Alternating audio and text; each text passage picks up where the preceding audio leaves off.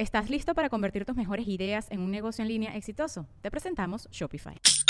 Tal vez no lo sabías, pero nuestro podcast More Than Mamis es un negocio. Y lo comenzamos, por supuesto, para desahogarnos y hablar sobre la maternidad, no para convertirnos en expertas de ventas y del e-commerce. Así que sí, necesitábamos ayuda para vender nuestro merch y poner en marcha nuestra tienda. Por eso estamos tan contentas de usar Shopify. Regístrate con tan solo un dólar por mes en shopify.com barra sonoro, todo en minúsculas. Ve a shopify.com barra sonoro para llevar tu negocio al siguiente nivel. Shopify.com barra sonoro. With everyone fighting for attention, how can your business stand out and connect with customers?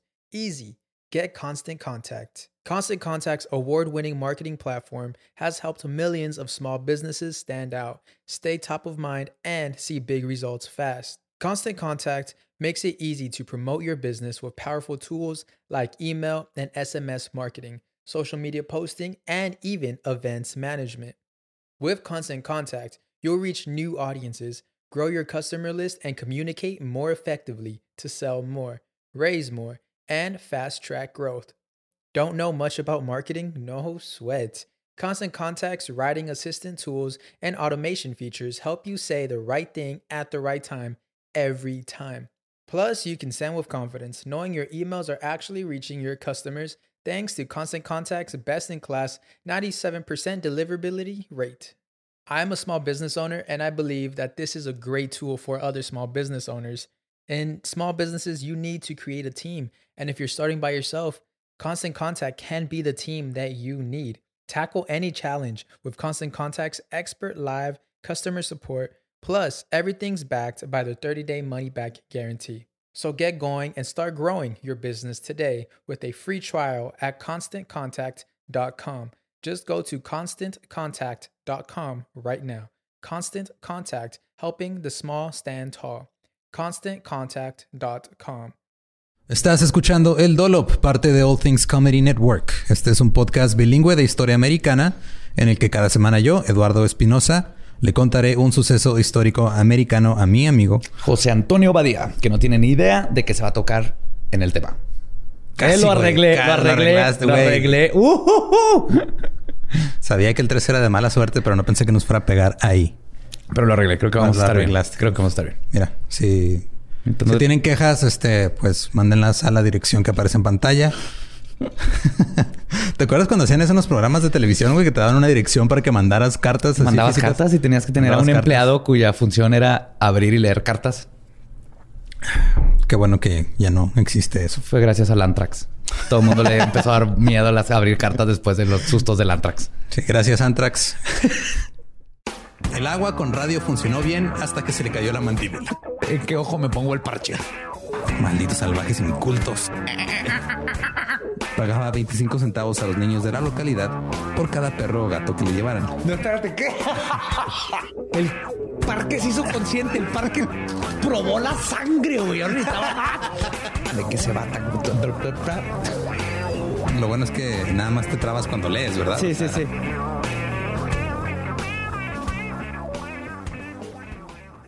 ¿1820s, 1830s? ¿Qué? Distrito ardentísimo del estado de Nueva York. Distrito arde- ardentísimo. Ardentísimo es la traducción como que más cercana que encontré a burnt over, que es distrito quemado. Wow. Es el distrito Suena quemado de que Nueva tiene York. Una buena historia ese, ese Eh, lugar. Créeme que no. Eh, te- te vas a dar cuenta en como 20 segundos. Abarcaba, este distrito abarcaba la parte central y del oeste del estado de Nueva York a principios del siglo XIX, donde sucedieron avivamientos religiosos y la formación de nuevos movimientos y sectas religiosas du- durante el segundo gran despertar. Ahora, el segundo gran despertar es una época que abarca de 1790 a 1840. Ok. O sea, así, es, así es como está documentada. Y se caracteriza porque hubo este, como muchas, muchos nuevos convertidos al cristianismo y derivados. Ya. Por eso se le llama el segundo gran despertar, porque como medio siglo antes había pasado lo mismo, pues ese fue el primer gran despertar. O Es el que- gran despertar en general, porque no saben que era. Todo el mundo está jetón antes de esto. Exacto. De hecho, es que es curioso porque en Estados Unidos, eh, como eran inmigrantes de todos lados, no había una religión establecida, Exacto. no era un país religioso, entonces estaba abierto a que cualquiera, como un este Joseph Smith, Sí. sacara lo que fuera cosas. y jalara a gente. Entonces, este, la mayor parte del territorio del estado de Nueva York se encuentra al noroeste de, de la ciudad de Nueva York. De hecho, la ciudad de Nueva York es así como la, la mera orillita. Y todo el territorio del estado es todo lo que está al norte y noroeste, que es lo que llega a topar con el lago Erie. Entonces toda esta parte es la que se convirtió este, en el distrito quemado. Y el distrito quemado, este, ese término viene de Charles Grandison Finney. Él creía que el área había sido tan evangelizada que ya no tenía más combustible que quemar. El combustible eran los no convertidos. ¡Oh! Y el quemar eran los ya convertidos. Entonces el distrito quemado porque ya habían convertido a todo el mundo. Ya no había nadie Ya más. no había nadie a- con sus propios pensamientos. Entonces en, Todo el mundo estaba tocando. Ya no había quien tocarle en la puerta para decirle si ha escuchado de su Salvador. Así que en resumen era un lugar pues terrible para vivir.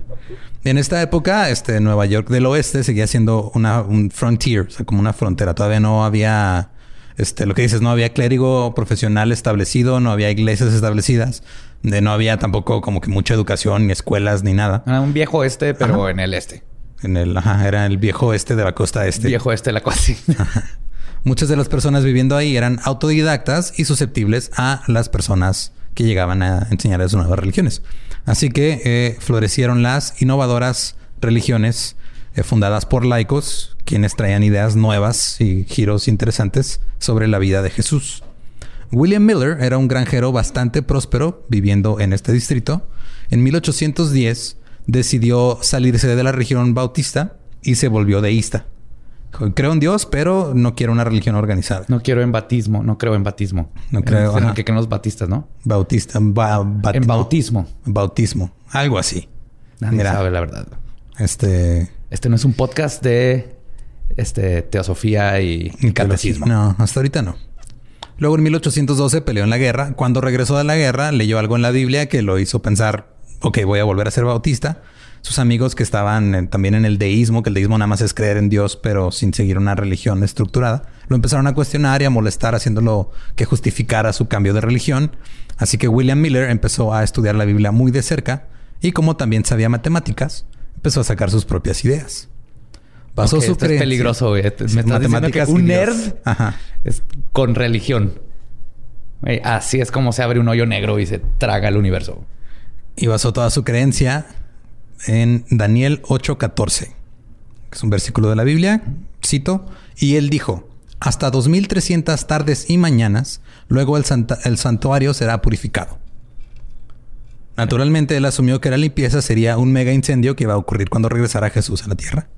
Y luego utilizó lo que él llamó el, princi- el principio día-año. Esto consistía en interpretar un día en la profecía como un año en la vida real. Entonces, estos 2300 tardes y mañanas eran 2300 años. Ok. Ese principio es el que usan ahora los videojuegos, ¿no? Cuando pasa un día dentro del juego como en media hora del mundo Sí, real. exactamente. Te estás estirando el tiempo nada más.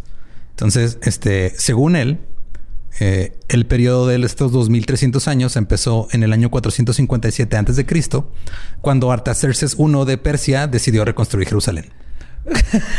Mira, Hasta aquí todo bien, ¿no? Todo Sí. me están, me Sí, siguiendo decir- perfectamente. Sí. Y, y te iba a decir, no, no, me río, pero, pero todo, todos son interpretaciones del mismo libro. Entonces él tiene la misma este, justificación que cualquier otro que ha justificado ese libro. Exacto. Así que si usas estos cálculos simples, llegas a la conclusión obvia de que el periodo de los 2300 años terminaría en el año de 1843. Qué pinche coincidencia que Ajá. le tocó vivirlo. Exacto. Y justo en ese año regresaría Jesús a literal prender el cerro. Todo esto lo escribió en 1822 y luego lo escondió para usarlo en el momento justo. Mientras Miller estaba esperando para revelar su genialidad al mundo, en Connecticut había un ministro evangélico llamado Sylvester Graham. Eran los 1830, así que los movimientos de templanza cada vez estaban acelerando más y agarrando más adeptos, más seguidores.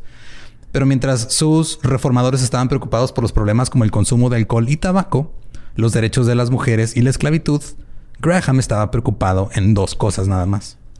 El sexo y la masturbación. Él pensaba que el sexo... Estaba en contra, ¿verdad? Obviamente, No estaba güey. preocupado como yo, que me preocupo por el sexo Ajá. y la masturbación. Así que, ay, güey, hoy Sí, no me he no, masturbado. sí. ¿Qué pedo? Mm. Mi calendario decía dos, llevo una y media porque Muy me mal. interrumpieron. Lo recupero mañana. mañana lo dobleteo.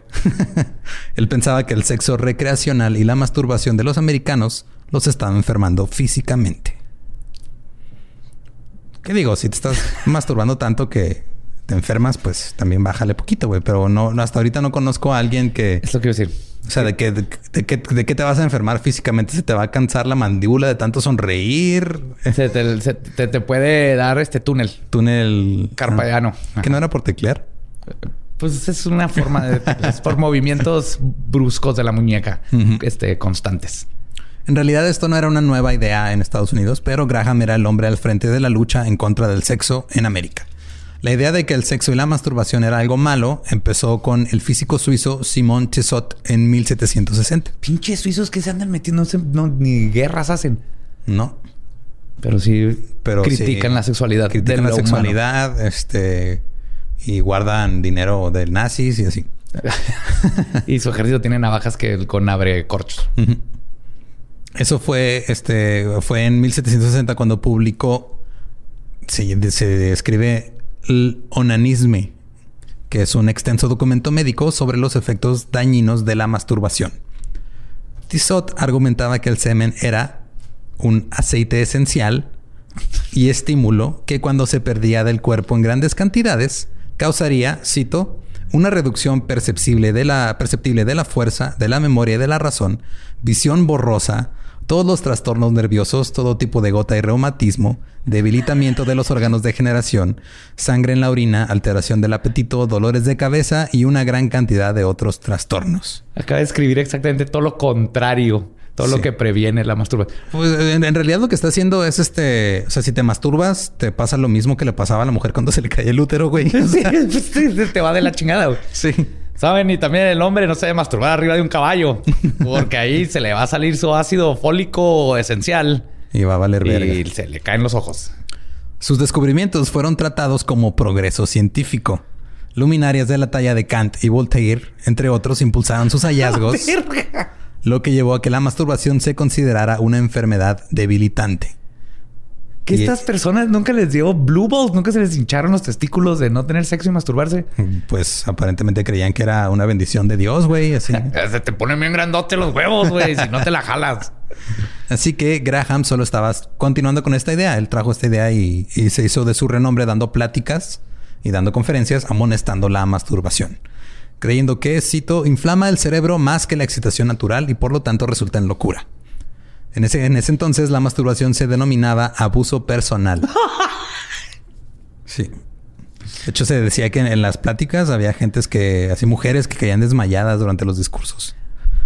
discursos que daba sobre jalarle el pescuezo al ganso o buscarle la cabeza a la tortuga asustada, según sea el caso. ¿Habías, quiero nada más preguntarle, ¿habías escuchado ese término de buscarle la cabeza a la tortuga asustada? ¿No? Ok, acabo de acuñar un término para la masturbación. yo tampoco lo había escuchado. Pero es como una... O sea, mete su cabecita y la andas buscando. Matar a golpes la víbora de un ojo de los calzoncillos. la víbora cíclope. La víbora cíclope. Graham consideraba que tener sexo más de una vez por mes era una patología. Tal vez porque tenía 17 hermanos y hermanas y estaba cansado de escuchar a sus papás escondiendo al guacharo en la caverna tan seguido. ¿Habían escuchado Guácharo en la caverna? Ese creo que también lo inventé, güey. Estás, estás en fuego. El Guácharo es un pájaro que vive en una cueva y de hecho se le conoce como el pájaro aceitoso. Entonces creo que queda perfecto. Esto es brillante, güey. Esto debería ir directo a la RAI. Sí, saludos a Venezuela. Allá está el, santuario de los, de los guácharos. Graham alentaba a las personas a tomar control de su salud, reprimiendo sus urgencias carnales. Obviamente las urgencias sexuales de las personas estaban estimuladas por una dieta de platos sabrosos, grasosos y carnosos. Sí, sí, sí. Ves las carnes y se te antoja. Ajá, se te antoja. Azotar tu carne. Se te, se te antoja agarrar la carne, meterla. ¿Cómo era la que Ablandar la salchicha. Como la que nos dijo Borre, que era agarrar una chuleta, meterla al micro y, y luego aplicar un American Pie. Algo así era. En la opinión profesional de Graham, la correlación entre el sexo y la salud era simple. Cuanto más inmoral era la actividad, más daño corporal se hacía. Oh, o sea, no es tanto la acción física, es de que está mal visto, es inmoral. Es inmoral, pero te, daña el cuerpo. O sea, lo inmoral te daña el cuerpo. Sí, sí, exacto. O sea, no es tanto el, que estoy estrujando el gaznate de mercurio, estoy moralmente cometiendo un pecado y eso es lo que me está. Exacto. Cito. Aparecen granos de un tono lívido en la frente y alrededor de la nariz, algunas veces en toda la cara, incluso úlceras. En algunos casos aparecen llagas ulcerosas en la cabeza, el pecho, la espalda y los muslos, y estos a veces se agrandan en fístulas permanentes de carácter canceroso, continúan quizás durante años descargando grandes cantidades de pus fétido y repulsivo y con frecuencia terminan en la muerte. O sea, está describiendo a un puberto y la pubertad y creo que asoció el momento en donde no me digas que de aquí viene esa idea de que si te masturbas te salen granos, porque yo pasé por esa. Viene, de hecho, de, aquí, de aquí viene la de que te puedes quedar ciego si te masturbas. De aquí viene esa idea. Y vienen varias, pero sí. Graham creía que los americanos deberían de parar la estimulación debilitante y encontrar la salvación a través de vivir limpiamente y comer saludable, así que creó una dieta.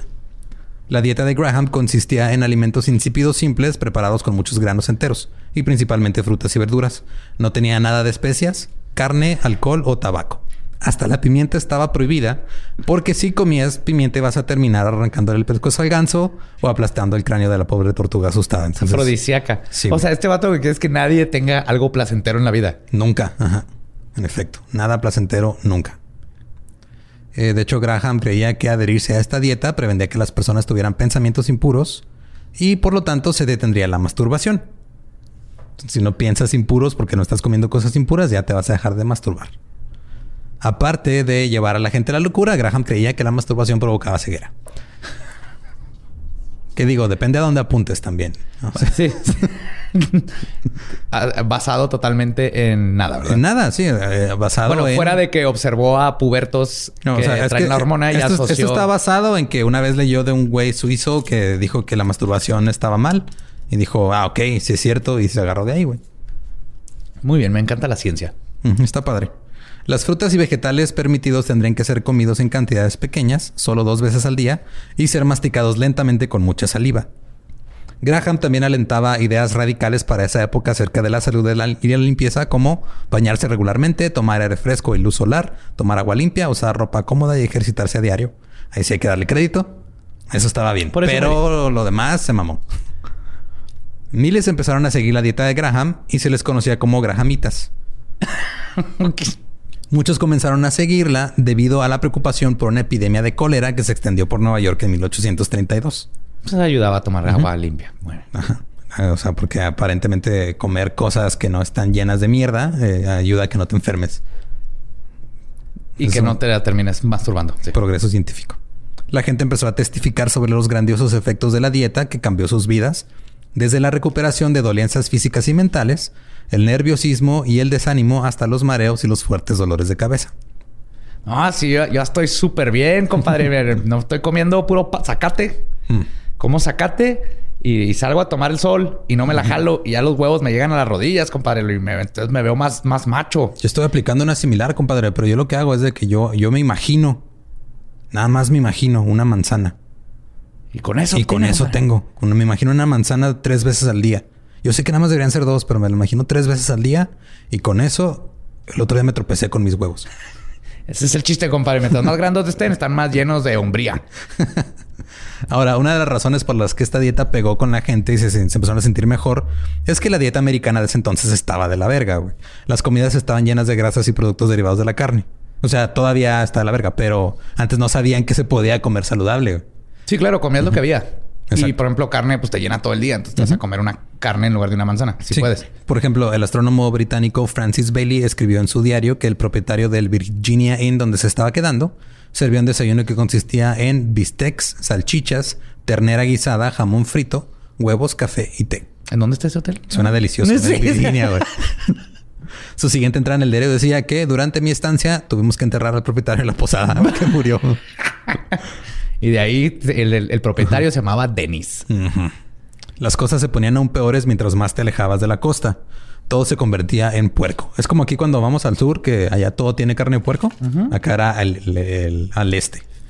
Eh, te daba, era puerco rebanado, picado. Simplemente arrancaban así la carne del, cerdo y la hacían como carne seca. La, la salaban para preservarla.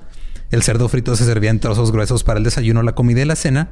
Y la carne de cerdo no era solo la otra carne blanca, era la única carne blanca y la única cosa sobre la mesa para la mayoría de los estadounidenses.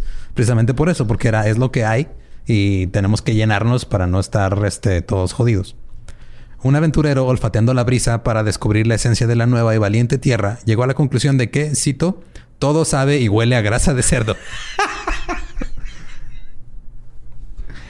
Esto provocaba que las personas sufrieran incesantemente de arteriosclerosis, que es cuando se te hacen, se te engrosan las, Las arterias. las arterias y se hacen duras, enfermedades cardíacas y dispepsia.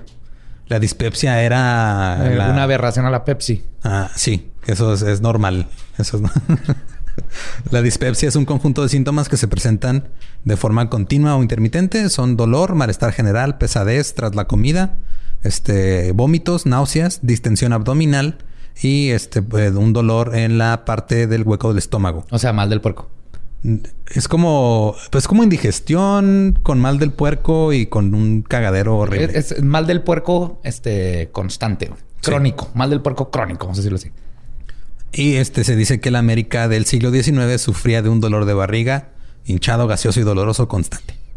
Entonces la, este, la dispepsia era, pues era común, güey. Todo el mundo tenía dispepsia. Es como ahora la gastritis. Y luego en esos tiempos cagabas en un bote dentro de tu cuarto. güey. Ajá. Y a un lado del bote estaban guardada tu comida también. Entonces, por eso te daba cólera y te morías.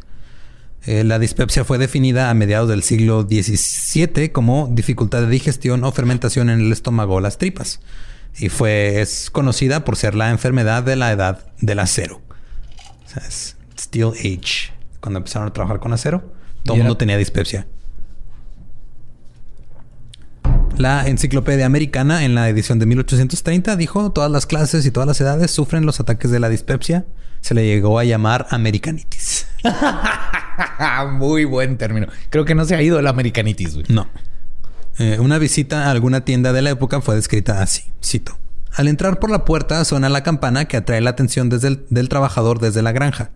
Mete sus manos sin lavar en el puerco o en el barril de pepinillos, corta el queso o la mantequilla, a veces entrega queroseno y melaza, y cualquier excedente termina en la manga de su saco.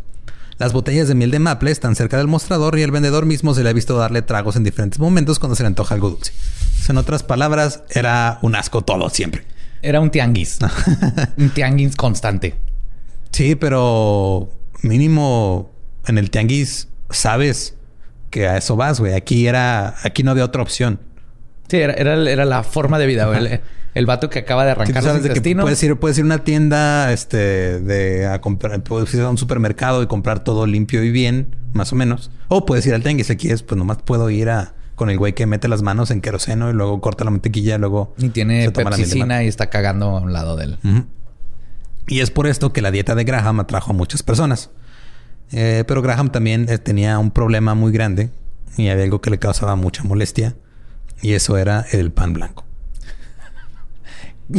Hay algo que le gusta a este pinche hombre, güey. Le gusta Es que... la persona más infeliz que he conocido en mi vida. güey. Y por eso tiene mucho sentido por lo, lo que es más recordado, güey. Pero bueno, eh, su problema principal era la harina blanca, a la cual se le había quitado todo su germen saludable.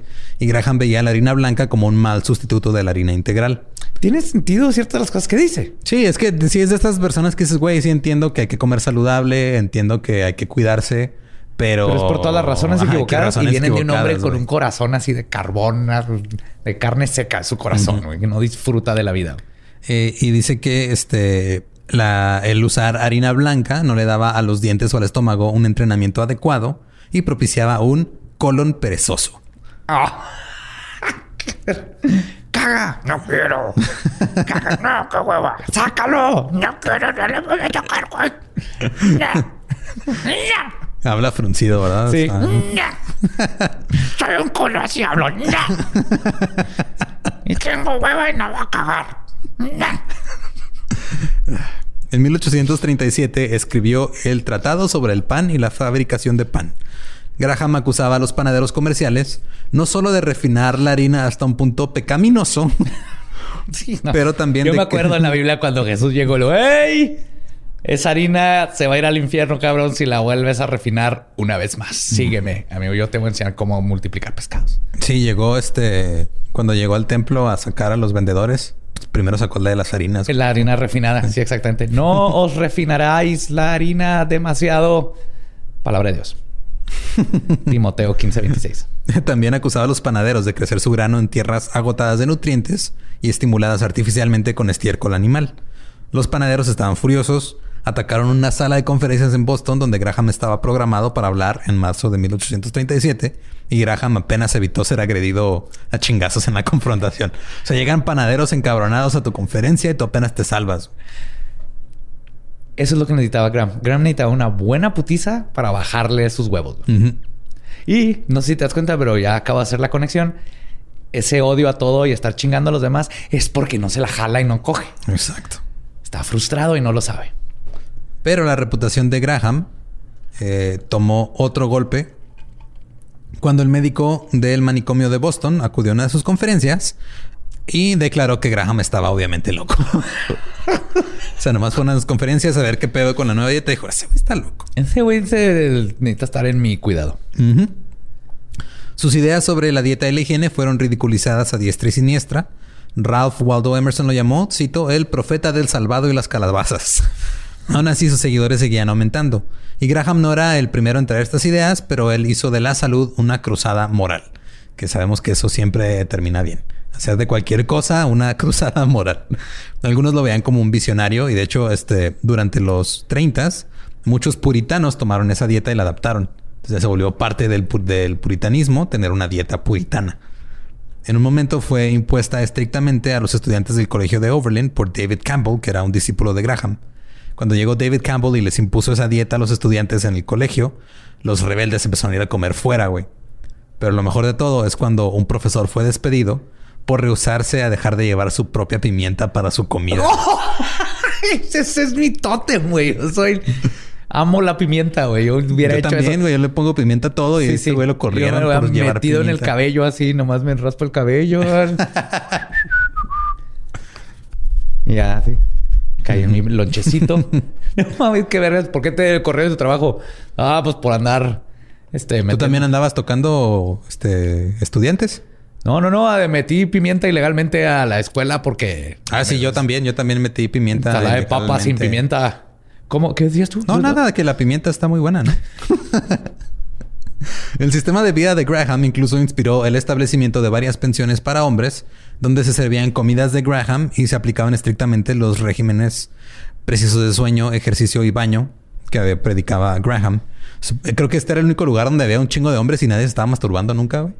El único lugar donde los, los gansos estaban perfectamente eh, seguros en sus pescuezos. Eh, en las palabras del gran este filósofo eh, este, de Jurassic Park, la naturaleza encuentra una manera. y no hay forma de que esos muchachos no encuentren una forma, un hoyo en el colchón. Ay, encuentras como, encuentras como. Si, en algo somos buenos los hombres, es en encontrar cómo masturbarnos. ¿Cómo y con qué? Ajá, ¿cómo y con qué? Las cuotas por las pláticas de Graham en esas épocas subieron hasta 300 dólares por noche, güey. Eso oh. cobraba el güey. 300 dólares por noche en ese tiempo es un chingo, ¿no? chingo de dinero mientras este, empezó a explorar nuevas áreas de la investigación médica. Empezó a predicar contra los peligros de las camas de plumas y los corsets apretados. Oh, que la verga con este güey. que luego las, almohadas no deben ser de plumas, deben ser de piedras, porque la piedra es buena para el cuello, la pluma trae cisticercos y se siente bonito y luego te dan ganas de cogértela porque no te has masturbado. De hecho, también dijo que los cortes apretados provocaban locura en el vestido y que esto llegaba a matar hasta 80 mil estadounidenses cada año. Güey, sacaban números del culo a cada rato. Que si eran de la verga los corsets y si se desmayaban las mujeres y ¿Sí? la chica. Pero sabemos que no, no, es por la salud. No es por eso, no. Es, güey, es, que ese corset está muy apretado y eso hace que se me pongan más azules los huevos porque no puedo hacer nada al respecto. Ajá, porque estoy viendo el escote ese impresionante y la cintura y... Este también empezó a criticar a las escuelas, advirtió que el ejercicio desproporcionado del cerebro era peligroso porque conduce a una debilidad general del sistema nervioso que involucra también a los órganos genitales. Estaba en contra de que la gente aprendiera cosas. Porque, güey, 1800. O sea. Porque este es el vato más frustrado del mundo. Estas opiniones excéntricas causaron que la atención sobre Graham se empezara a disipar. Se retiró y se fue a vivir a Northampton, Massachusetts, donde continuó dando consejos médicos y espirituales. Pero para 1850 su salud declinó al punto de que uno de sus vecinos lo describió como enfermo, sentado en una carretilla de mano y vestido con una larga bata de cama. Un criado lo llevaba por las calles hasta la oficina de correos. ¿Qué? ¿En una carretilla? En la actualidad, Graham es recordado por desarrollar su propio proceso para hacer harina integral, la que utilizó para inventar su pan Graham, lo que ahora conocemos como Graham Crackers. Las, las galletitas esas culeras. Esas las inventó Graham, güey. Y las inventó Graham. O sea, por Pues eso. se llaman Graham Crackers. Ajá, porque las inventó Graham y eran parte de su dieta. Son las que son. Vuelvo a comer. No, nunca me las conocemos como galletas Graham, que irónicamente se han transformado en lo que siempre aborreció. Sabor dulce y producción masiva. Porque tú ahora puedes comprar Graham Crackers con miel, con azúcar, con canela, con todo lo que este güey no quería. chocolate, sí, como con debe ser. chocolate. Las usan para hacer este los s'mores en las fogatas, les ponen malvavisco y Sí, chocolate. el clásico y, luego en el fuego. Sí, es para lo único para lo que sirven esas madres. Él las inventó, güey. Ahora regresemos a, eh, al pueblo de Dresden en 1831 con William Miller, el güey que hizo su predicción loca. Sí. Decidió eh, que ya era momento de revelar su teoría matemática bíblica de que Jesús estaba a punto de regresar. Las mentes de, la- de las personas que escucharon su teoría explotaron, obviamente. Y, dije, y luego escribió 16 artículos para el Vermont Telegraph y, y todos estaban a bordo de su barco teórico. Iba, iba, iba a decir que era- eran tiempos sin teles y así, pues cualquiera de estas cosas son interesantes y la gente era más susceptible. Pero creo que es peor ahora con mucha más tele, internet y todo, Exacto. porque la gente sigue siendo igual de susceptible. Nada más quiero retomar este lo de barco teórico, porque todos estaban a bordo del barco, pero era una teoría que él había inventado. Entonces, por eso dije barco teórico. Nada más quiero que no se pierda eso. quiero, es otro término que acuñé para este episodio y quiero que todo el mundo lo disfrute tanto como Badía no lo está haciendo en este momento. Estaba pensando en, en otras cosas. Está muy bonito, Eduardo. Cito, comencé a ser inundado con cartas preguntándome acerca de mis ideas y visitantes se congregaban para platicar acerca del tema. Se sintió abrumado por todas las solicitudes de la gente sobre viajar y dar discursos acerca de sus increíbles nuevas matemáticas del fin de los tiempos bíblicos, por lo que escribió un libro titulado Evidencia de las Escrituras y la historia de la Segunda Venida de Cristo acerca del año 1844 exhibido en Y un llegó curso Graham, de no, así que no, no, no, no, Jesús no se va a venir por segunda vez. Eso No, no, le va a causar cataratas y pie chueco y se le va a enterrar las uñas. Sí. Me detiene en esta avenida inmediatamente. Soy Graham. Se le van a agujerar las palmas de las manos. Para 1840 se armó la gorda. El milerismo se convirtió en una idea, o sea, pasó de ser una idea de un granjero loco a ser una campaña nacional. Ya tenían sus revistitas así, sus, periodic- sus periodicals, así como la Atalaya y esas Sí, madres, sí. pero del milerismo. Había menos 48 revistas, al menos este, mileritas, circulando. Las ideas llegaron hasta Gran Bretaña, Noruega, Chile y Australia. ¡Chile! Me sorprende más Chile que Australia. Pues sí, la neta sí. ¿Qué pasó ahí, huevones? Ahora todos querían una fecha exacta porque dijeron, güey, matemáticas. Sí, claro. También, ¿qué están esperando, güey? ¿Qué esperan? No entiendo. Va a llegar Jesús y lo que... ¿Qué pedo? Jesús, ¿qué pedo? Va a llegar Jesús y, Y- va y- a prender el cerro literal y metafóricamente, va a purificar la tierra y solo se van a quedar aquí los que merecen. O sea, lo mismo que hizo todas las regiones, güey. Va a llegar A matar a los... Va a llegar a enjuiciar a todo el mundo y... Fieles. Ajá. Y, y la gente buena se va a ir con él y van a jugar cricket o algo así. Les va a dar pescados y ya. Miller no les daba fechas exa- exactas, pero sí redujo el plazo a algún momento del año judío que comienza en el año gregoriano 1843. Claro, este vato sí sabe, güey. Como líder de culto no das fechas exactas, güey. Es donde la han cagado todos los líderes de culto, güey. Como Jim Jones y así de que mañana se acaba esta chingadera y lo no pasa nada y lo a la verga, güey. Te metes en problemas. Así es. Hay que mantenerlo abierto, fluido. güey. Cito, mis principios son en corto que Jesucristo volverá a la tierra, la limpiará, la purificará y tomará posesión de la misma con todos los santos en algún momento entre el 21 de marzo de 1843 y el 21 de marzo de 1844. Ok, bueno, le dio un año. Le dio un año. Spoiler, Jesús no vino. Nope. Ni lo dejó en visto, yo creo. No, ni siquiera. Cuando pasó la fecha de 21 de marzo de 1844, sin Jesús ni fuego limpiador, Miller volvió a revisar sus matemáticas y, ups, se dio cuenta Las que había cometido un error. Resulta que utilizó el calendario equivocado. Ah, y dividió a, a cero. Sí, dividió sobre cero y todo se fue a la mierda. Utilizó el calendario rabínico, cuando en realidad debió haber usado el calendario judío caraíta.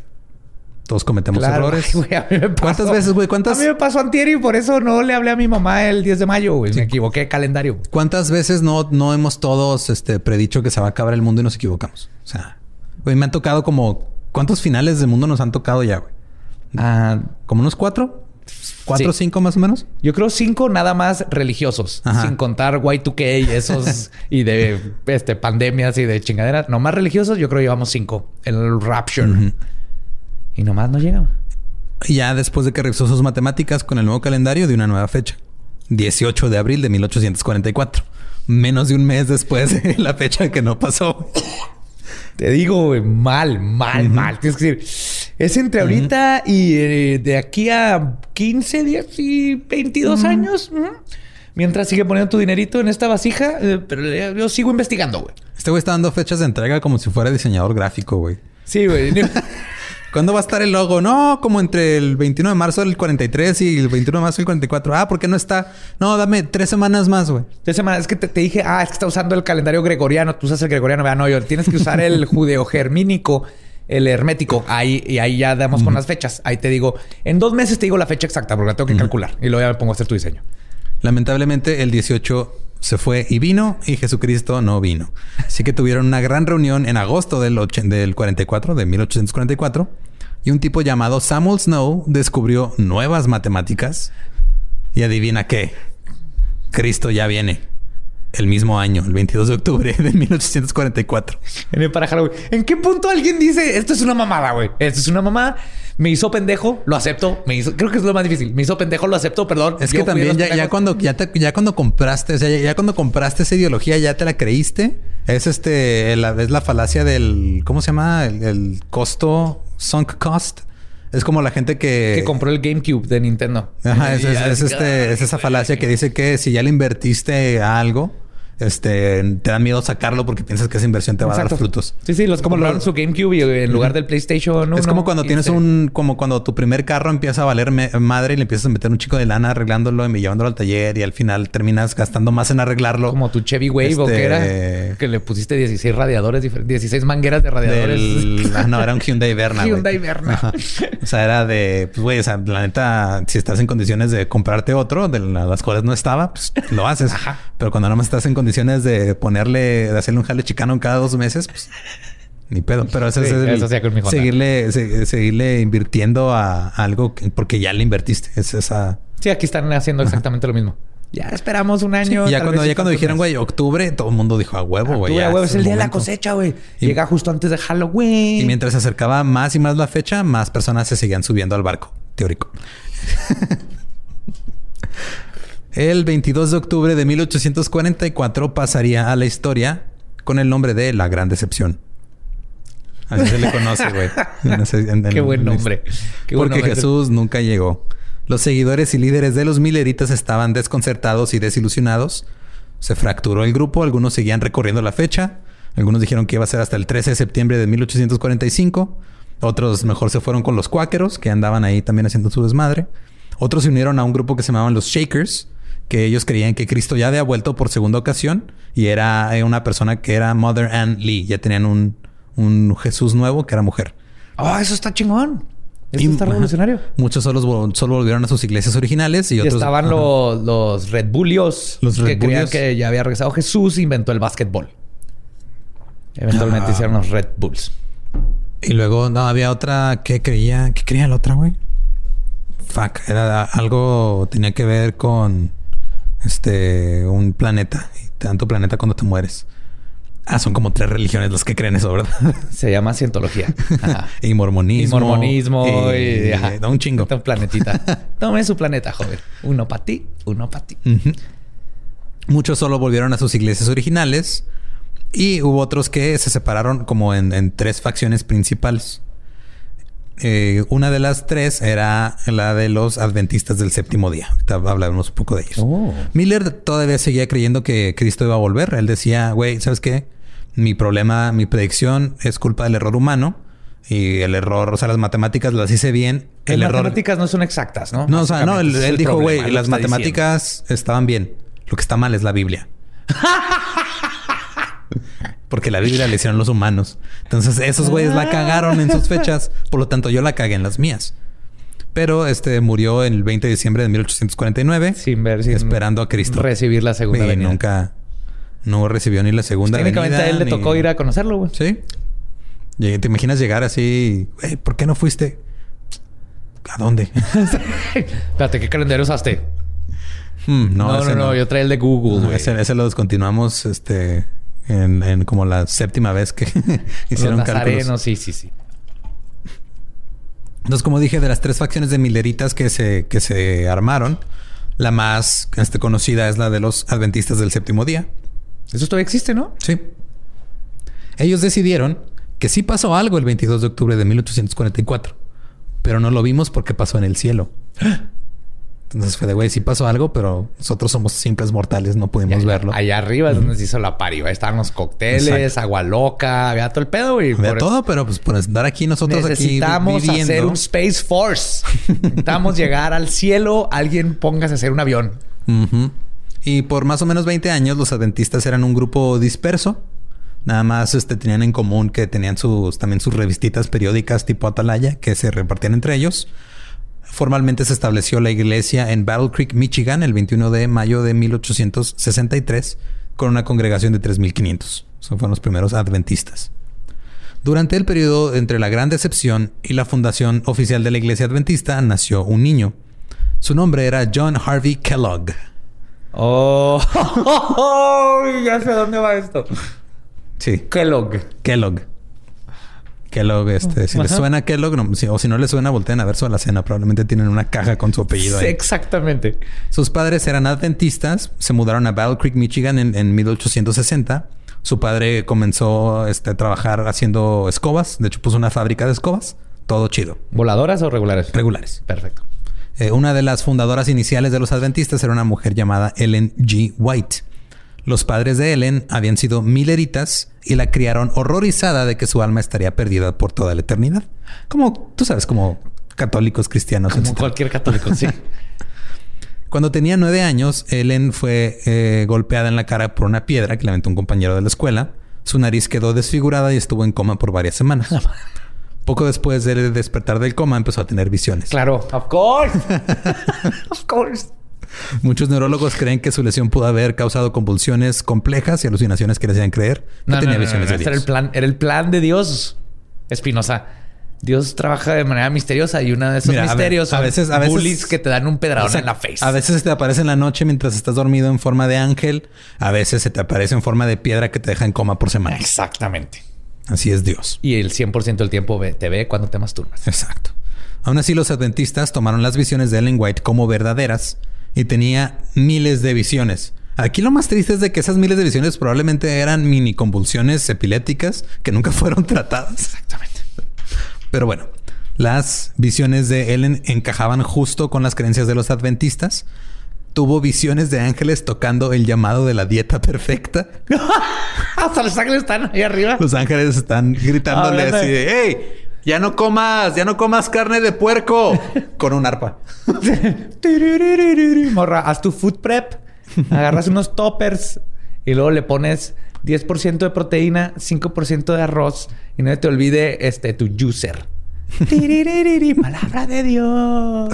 Güey, los ángeles son white y aparentemente. Eh, el 6 de junio de 1873, un ángel le dijo que comieran dos comidas al día, mayormente pan de Graham, frutas y verduras, que evitaran la sal, manteca de cerdo, especies, café, té, tabaco y a los médicos. Oh my God. Ok. Uh, ok. Tengo que. ¿Estás listo para convertir tus mejores ideas en un negocio en línea exitoso? Te presentamos Shopify. Tal vez no lo sabías, pero nuestro podcast More Than Mamis es un negocio y lo empezamos por supuesto para desahogarnos y hablar sobre la maternidad, no para convertirnos en expertas de ventas y del e-commerce. Así que sí, necesitábamos ayuda para vender nuestro merch y poner en marcha nuestra tienda. ¿Y cómo suena con Shopify? Llegó otra venta. Shopify es la plataforma de comercio que está revolucionando millones de negocios en todo el mundo. Ya seas un emprendedor desde tu casa o desde donde sea, Shopify es la única herramienta que necesitas para iniciar, administrar y hacer crecer tu negocio sin dificultades. Con Shopify puedo gestionar pedidos, envíos y pagos desde cualquier lugar, brindándote toda la información y estadísticas de tus ventas al detalle. Regístrate para un periodo de prueba con tan solo un dólar al mes en shopify.com barra sonoro, todo en minúsculas. Ve a shopify.com barra sonoro para llevar tu negocio al siguiente nivel. Shopify.com barra sonoro. Primero, ya son nutriólogos los ángeles. Los ángeles son nutriólogos y- y odian a los doctores. Sí, y tuvo, güey, tuvo una visión de la dieta de Graham que unas personas aún seguían y se le ocurrió en una visión llevar la misma dieta que había hecho este güey años antes.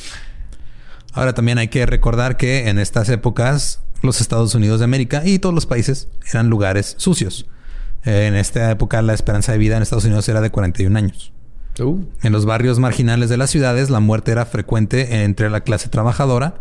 Trabajar en las, en las fábricas de ese siglo era prácticamente una sentencia de muerte. El envenenamiento por plomo era común en ciertos oficios como la imprenta, cerámica, trabajos de pintura y construcción. También era común que las calles estuvieran llenas de basura putrefacta. O sea, era un desmadre. Porque, digo, esas, esas ideas buenas que tenía Graham sobre la higiene, los demás decían, no, no mames. Era también cuando los doctores no se lavaban las manos. Sí, exactamente. Y no había quien recolectara la basura. Y no se sabían que cagar dentro de tu casa era malo. Sí. O era en los tiempos donde la gente se limpiaba la caca y lo echaba el papel de baño en un bote de basura en su casa en lugar de si hubieran tenido un excusado y bajarle. Estoy tratando de hacer un punto aquí. El papel de baño va en el excusado y se le baja para evitar justamente esos tiempos donde tenían que tener heces adentro de tu casa. Y cuando usen toallitas van a cambiar su vida por siempre.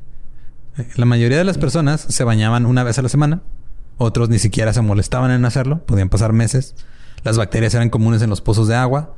La falta de higiene y hábitos de salud hacían que las personas se enfermaran fácilmente. Eh, los hospitales pues no estaban nada bien tampoco. Eh, los doctores veían las enfermedades como un desequilibrio de los humores del cuerpo. Claro, güey, cuando la flema te sube y la bilis te baja, güey, te da la bilirrubina y te sube y te baja. Y se te sube el colesterol. Sí, y tienes que salir a bailar con la abuela y está de la chingada, güey. Una práctica que era muy común era el drenado de sangre. Te desangraban poquito para nivelarte los humores. La sangría. Un doctor podría drenar una pinta o dos, que es medio litro, un litro más o menos de sangre del cuerpo de un paciente por días.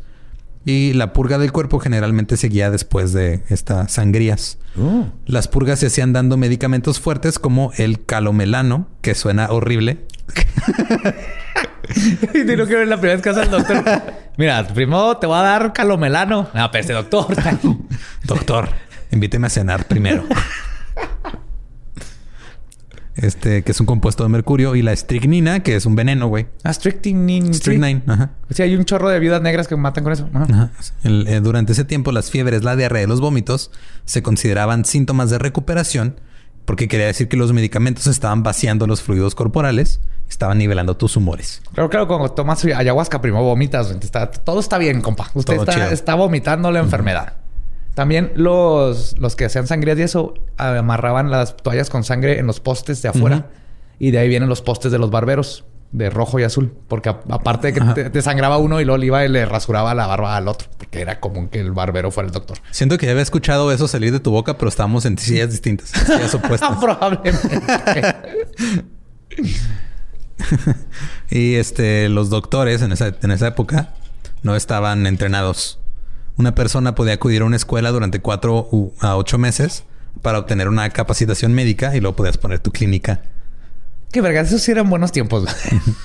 ya para 1800. meses ya eres un doctor? Sí, güey. Ya era de... Ahí sí cuando te reclamaban así de ¿por qué no fuiste doctor? Ahí sí pendejo tú, güey. Sí, Pudiste haber ido a la escuela ocho meses y ya eras doctor. Ocho meses, eso es... ni las prepas nuevas esas del dos años. No, no, no. Ocho meses le puedes amputar la pierna a una persona. Y para 1800, Columbia, Harvard y Dartmouth ya habían establecido sus departamentos médicos, que constaban de cinco o seis profesores no asalariados, generalmente médicos, y que estos médicos para poder vivir vendían sus apuntes a los estudiantes. Era lo que hacían para tener lana porque no les pagaban. Oh. Otras escuelas empezaron a florecer donde dos o tres médicos descubrían que podían ganar más dinero entrenando médicos en lugar de curando enfermos. Entonces decían, güey, vamos a poner nuestra escuela se empezaron a poner un chingo de escuelas en todos lados. Mira, igual que los que estudian artes visuales. Ándale, empiezas a dar clases de... Es mejor dar ganar más dinero haciendo clases que vendiendo arte. Y obviamente no había este, ningún tipo de regularización de los gobiernos ni de nada. Y esto hizo que muchas supersticiones y mucha ignorancia fueran transmitidas a los alumnos de medicina como datos y, y tratamientos médicos. Okay por eso empezaron, o sea, por eso siguieron por mucho tiempo todas estas creencias de no, si tú nomás sácale sangre, este, inyectale cocaína en el ojo izquierdo y ya van a Dale whisky al bebé. Cientos de personas que se autodenominaban doctores practicaban la medicina con poca o nula capacitación. Así como tú un día te declaraste mago, igual te pudiste haber declarado doctor, güey. ¡Qué pendejo, güey! Ahorita, ahorita estarían putándole brazos a soldados. Una de las primeras instituciones diseñada para lidiar con las enfermedades estaba localizada en Danceville, Nueva York. El doctor James Jackson y el doctor Russell Troll promovieron una reforma de la salud utilizando la idea de la hidroterapia, que era a base de hielo y vapor.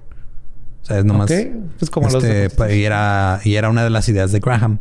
Que de hecho, la hidroterapia sigue siendo este, una pseudociencia médica. La usan mucho los deportistas, ¿no? Sí, la- sí hay ciertas cosas que sí te ayuda con, con algunas cosas, pero este, cuando estaba revisando todo este rollo, me metí a buscar más sobre la hidro- la hidroterapia y ahorita hay páginas de gente que se dedica a hacer hidroterapia que te están queriendo decir cómo curar el coronavirus con hidroterapia. O sea, Ah, no, ya entendí. No, hidroterapia para mí es así que agua caliente para relajar los músculos. Sí, es- eso es parte de... O la cabeza de la regadera para masturbarte. Ese Sí, tipo de esa terapias. es hidroterapia. Sí tiene ciertos... Sí se usa en algunas, algunas cosas de la hidroterapia, sobre todo en medicina de rehabilitación. Ajá, y muscular, pero, ¿no? Y cosas así. pero son parte de un tratamiento, no son el tratamiento. Así como no es el tratamiento tampoco diluir aspirina en agua, ponerle limón y hacerte un té. No mamen. No me digas. No, No, me digas, por- no. no sabes los corajes que hice güey, cuando leí eso. Oye, güey, yo también. el esposo de Ellen White, James White, recibió tratamiento en el Instituto de Danceville. Camino a casa, los White pararon en Rochester, Nueva York, a visitar a unos amigos, cuando Ellen tuvo una visión. Ella vio que los adventistas deberían establecer su propia institu- institución de, de cura con agua y vegetación, donde los tratamientos apropiadamente balanceados y con temor a Dios podrían hacerse disponibles. Esta tipa es una emprendedora, güey. O sea, tuvo una visión de lo que acababa de ver. Sí, exacto. Exactamente. O sea, güey, vio eso, literal lo vio y luego, en vez de verlo y decir, güey, deberíamos hacer esto, no, hasta que lo vio en un sueño, dijo, güey, acabo de tener una visión. Chico Tech. Es una chica tech. Los adventistas abrieron un sanatorio en Battle Creek eh, nueve meses después. Todo mal se trataba con aire puro, luz de sol, descanso, curas con agua, ejercicio y una dieta apropiada. Cosas gratis. Cosas gratis. Abrió el 5 de septiembre de 1866 bajo el nombre de Western Health Reform Institute o Instituto de Reforma Salubre del Oeste.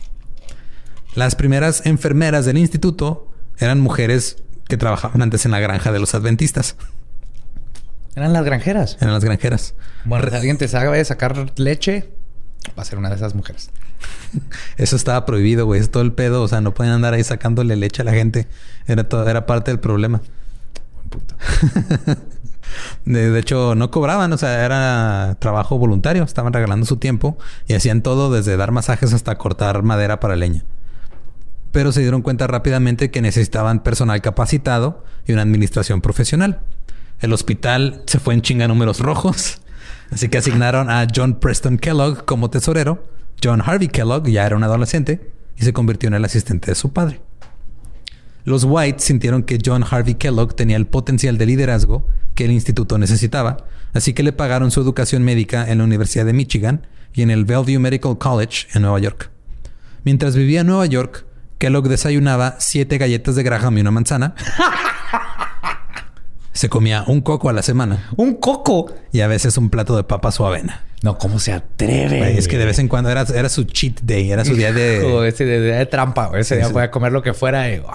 Se volvía Wow. loco y se comía avena. Voy a masticar un palillo para los dientes. no más que nadie me vea. A sus 24 años, en 1876, los líderes de la iglesia persuadieron a John para que asumiera la posición de médico jefe, a pesar de su juventud y nula experiencia. y ocho meses de- del entrenamiento. Reemplazó el término sanatorium con un nuevo nombre, sanitarium. Oh. El Battle Creek Medical Surgical Sanitarium era, cito, un lugar para que las personas aprendieran a estar bien. Que ahora es de los nombres que más miedo da. Sanitarium. Un sanitarium es así como... Está embrujada esa chingadera. Les decía a los pacientes, cito, coman lo que comen los changos, comidas simples y no mucho. Y de vez en cuando un jaguar o a tu bebé, si salió deforme, hagámosle caso a los changos. Mira, ahorita está la dieta keto que digo, funciona hasta cierto punto. Hasta que descubrieron que los cavernícolas se hacían pan y entonces valió madre toda la teoría. Pero, pero entiendo. Pero sí, es, digo, o sea, es válido seguir ciertas dietas, seguir ciertos regímenes, regímenes alimenticios. Sí, y encontrar como pero no, este, sí, o sea, encontrar lo que te funciona a ti, porque todos los cuerpos son diferentes, reaccionan de manera diferente a diferentes dietas. Nada más es este, no lo hagan a la brava. Sí, creo que la vas a hacerlo con ayuda no médica. Mames, Balancea tus madres. Necesitas fibra, también necesitas cerveza. Balancea. Abogaba por la mantequilla de maní. Él decía que la mantequilla de maní era muy buena. Mi perro también dice eso. Hmm, ok. ¿Eh? Aldo le encanta. y luego ciego. Bueno. También Kellogg inventó una especie como de caballo mecánico para hacer ejercicio. No sé si era como un... Porque no, obviamente no había fotos todavía. No, el Cibian obviamente va en contra de todo esto porque te causa placer, pero... Googleenlo si no saben qué es. No enfrente de otras personas. Eh, googleenlo donde no haya menores de edad. Y mujeres ahorren y googleenlo. Y, predicó el, el valor del ejercicio aeróbico usando música pregrabada. O sea, este güey inventó el Zumba en los 1800. sí, básicamente. Pero música pregrabas que tienen ahí. Pues era ya este, ya estaba. No creo si estaba el fonógrafo con los cilindros. sí, pero para hacer música había en esos tiempos. Eh, eh, música que no puedes bailar para hacer aerobics. Exactamente. Sí, ah, sí, voy a poner las cuatro estaciones de Vivaldi para ejercitar mi abdomen. está horrible. Kellogg estaba súper obsesionado con el colon. Con, el colon en general, el concepto, la idea del colon, así el, el colon como concepto universal. Era una obsesión de Kellogg. Yo iba con mi hueva, güey. Kellogg. Consideraba que era una parte central de la buena salud. Daba pláticas sobre la teoría de autointoxicación, lo que era un autoenvenenamiento causado por la descomposición demasiado lenta de la comida en los intestinos y el colon. Predicó una dieta vegetariana, ejercicio e ir al baño frecuentemente advertía que, cito, un colon domesticado es un colon dañado. Es el mejor término del mundo. Porque eso quiere decir, ¿hay colons salvajes? Ajá, o sea, tu colon entre más salvaje mejor, güey. la cita en inglés es housebroken. O sea, housebroken colon. Tienes que domesticar a tu colon. O sea, si lo domesticas... No, pero es malo domesticar. Si, lo domesticas, o sea, se hace perezoso y ya no quiere cagar. Entonces hay que picarle y mantenerlo pues, salvaje, güey. Hay que mantenerlo, este pues sí, o sea. Sí, sí, nativo, así, ah, de la selva, güey, depredador todavía. Que vaya y depredador. se coma y le, se meta cosas solo, güey. Sí. Si no te de comer, encuentra tu propia comida. Culo. Algunos de sus regímenes de salud y bienestar parecían inusuales, como ejercitar usando pañales atléticos, hacerse múltiples enemas al día o lanzarse a albercas electrificadas. Esos eran los tratamientos que ofrecía Kellogg. Por un tiempo promovió algo que él llamaba Fletcherizing, que no tiene traducción porque no existe la palabra, que consistía en masticar tu comida hasta que se deslizara sola por la garganta. Se llama era masticar hasta que ya se vuelve una pasta líquida que se pasa solita así. Y luego un día cambió de parecer cuando decidió que masticar excesivamente destruía el contenido fibroso de la comida y era contraproducente. Y era malo porque se, hace huevón el... Se domestica el culo. Pero en realidad el primer amor de Kellogg eran los intestinos. Desde el principio de su tiempo como doctor, Kellogg estaba fascinado por los intestinos. Era su pieza favorita de anatomía. Una vez cuando un, un, interrogador adventista hizo todas sus preguntas médicas en términos de creencias religiosas, Kellogg lo atacó. Cito, ¿Es Dios un hombre con dos brazos y piernas como yo? ¿Tiene ojos, una cabeza? ¿Tiene intestinos? Claro que tiene intestinos, joven. El adventista le dijo que no, profundamente ofendido. Y Kellogg dijo, pues yo sí, y eso me hace más maravilloso que él. ¡Oh, snap! Ándale, Dios. Para Kellogg, que Dios no tenga intestinos es una desventaja. Dios no tiene culo, es lo que está diciendo. Y eso lo hace que se pierda muchas cosas. Según Kellogg, el 90% de todas las enfermedades de los seres humanos se originan en los intestinos. No está muy errado. Está errado con toda la microbiota y así. Ajá, nos estamos dando cuenta. Pero, o sea, sí hay muchas cosas que tienen que ver con el, cuidado de tu flora intestinal y todo eso. Pero, no el 90% y no de la manera en el que este güey... No, exactamente. Este trataba y Más, y más porque él no sabía de toda la flora intestinal y la importancia. no, viene de ahí. viene de mantener salvaje a tu culo. Explicó, cito, los culpables fueron los cambios de putrefacción que se repiten en los residuos no digeridos de los alimentos de carne. O sea, todo tiene que ver con la mala alimentación, la carne te jodía los intestinos, se te pudría adentro, no se, no se digería bien y eso hacía que te enfermaras. Ya para este punto, la gente llegaba a Battle Creek, ya eran pacientes o como invitados, por así decirle, porque llegaban este, a tratarse como si fuera Digo, no era un hospital como de urgencias, era más como un tratamiento. Era como un spa. Ándale, era como un spa. el spa. Cuando llegaban a Battle Creek se enteraban de que su intestino, cuando quedaba limpio y prístino, estaba bien, pero cuando llegaban ellos lo traían así lleno de venenos. Estar bien. Estaban Bienvenidos a intoxicándose. Kellogg's. Eh, ahorita tenemos en especial dos por uno en la, la limpia interna del ano y luego le vamos a poner unos putazos en el ano para que se enoje porque lo trae súper domesticado. Ya lo veo que hasta está ya limpiando el horno. Eso está muy mal. Necesitamos que su ano esté salvaje y prendido, joven. Dos por uno. Sé que no sabes lo que sigue, pero acabas de describir lo que sigue, básicamente. ¿What? Sí, güey. El entusiasmo y la influencia de Kellogg convirtió los intestinos no solo en un tema aceptable de conversación, sino en una obsesión nacional. Cada vez más y más personas se convencían de que sus intestinos debían de recibir una limpieza antiséptica. El intestino, que había sido envenenado por comer carne, tomar y fumar, y usualmente hacer cualquier cosa placentera, era picoteado, pinchado y sondeado por los asistentes médicos en el sanitarium. La lista de personas que iban al sanitario a tratarse los intestinos incluía nombres como el varón de los automóviles Henry Ford, los vendedores JC Penny y S.S. Kresge, la actriz Sarah Bernhardt, el explorador Richard Byrd, el inventor Thomas Edison. Pinche Edison a huevo el industrialista, que el culo para salvar El industrialista Harvey Firestone, el presidente William Taft. Taft. Y, la aviadora Amelia Earhart. todos ellos fueron a que les hicieran enemas ahí. Y todos están muertos, güey. Qué casualidad, güey. si no hubieran ido ahí, seguirían vivos ahorita con 150 años de edad. Es lo que yo digo, es lo que yo digo. Es pseudociencia. Kellogg se aseguró de que el intestino de todos y cada uno de los pacientes estuviera lleno de agua. Su dispositivo favorito era una máquina de enema que podía correr hasta 15 galones de agua a través de un intestino en segundos. Creo que eso no debe ser una manguera. No, güey. Están metiendo una manguera de bomberos en el ano. Cada enema de agua era seguido por una pinta de yogurt. Ah. La cual se ingería la mitad por la boca. No, no es cierto. y la otra mitad por el ano. Ah, tío, tienes que enseñarle al ano a, comer por sí solo, güey. Es que lo perdimos, lo perdimos. Lo domesticamos y ya no, ya no come por ahí. Antes comíamos por los dos lados. Era media pinta y media pinta, güey. Ahí está.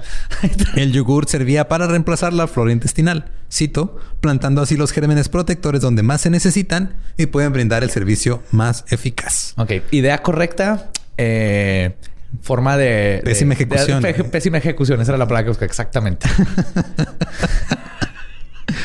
Así creaba Kellogg lo que él afirmaba que era un intestino limpio y reluciente. Wow. Si el yogur no era suficiente para aliviar el malestar, se tomaban medidas más drásticas. Si la autointoxicación y los envenenamientos persistían, había que retirar un tramo del intestino. ¿Qué? Kellogg llegó a practicar hasta 20 operaciones en un solo día de retirarte un pedazo de intestino, güey que es una de las cirugías, hasta la fecha es de las cirugías más agresivas que te pueden dar. Súper. siempre son como último recurso. Sí, sí, se puede hacer sepsis y te puede dar mil cosas. Es horrible.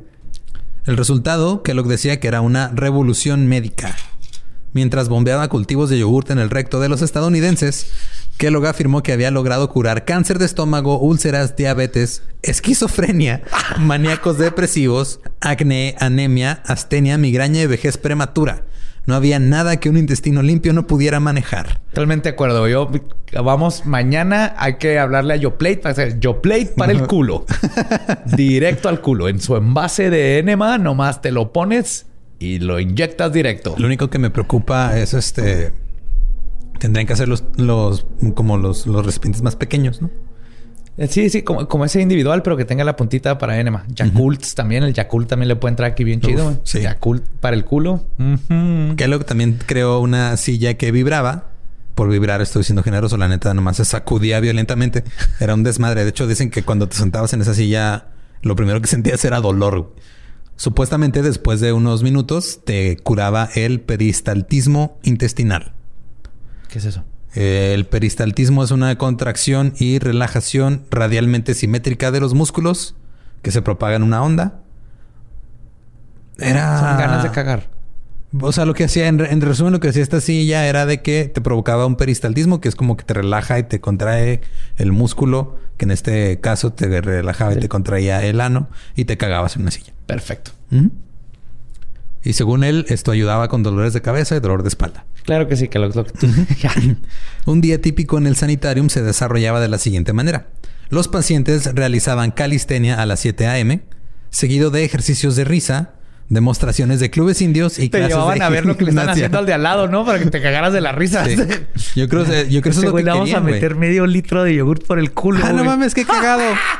Oye, espera, yo también pagué por eso.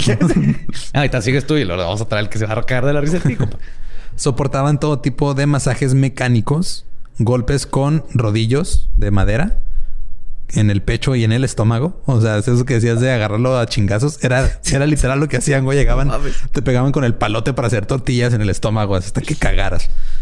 Los paraban en plataformas que vibraban para estimular sus órganos internos. Galopaban en caballos mecánicos y se sentaban en la silla vibradora patentada de Kellogg.